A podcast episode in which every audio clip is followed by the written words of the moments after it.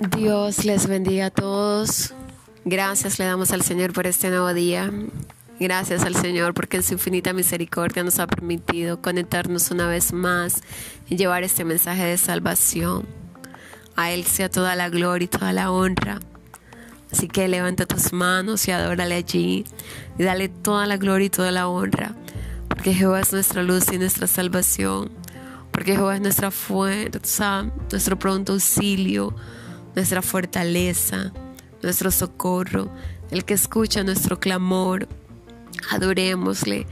Y aún en medio de la adversidad, aún en medio de las dificultades y los procesos y las adversidades que estamos viviendo, adorémosle.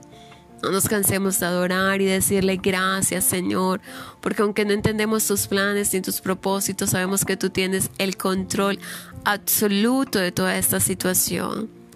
Dios, yo oro por cada persona que está conectada en esta hora.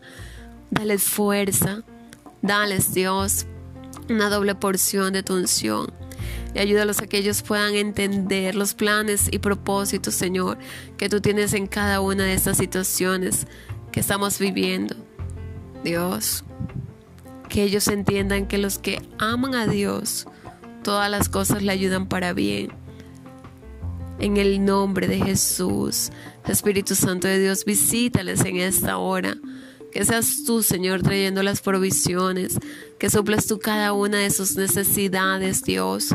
Ayúdales, Padre Celestial, en medio de esta crisis que están enfrentando.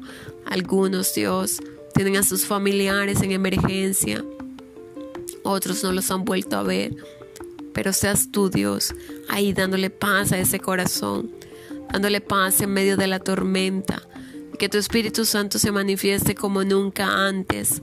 En el nombre de Jesús y que ellos puedan invocar tu nombre, que ellos puedan abrir su boca y puedan clamar a ti en el nombre de Jesús porque el sacrificio que tu Hijo hizo en la cruz del Calvario no fue en vano y también fue por cada uno de ellos, Señor, para que aún en medio de la crisis podamos invocarle, para que aún en medio de las dificultades y las situaciones externas que se salen de control, que no las podemos controlar nosotros, Señor, ellos sepan que por medio de ese sacrificio ellos han sido redimidos por la sangre del Cordero y hoy sus vidas están renovadas y restauradas para la gloria y honra de tu nombre, Señor.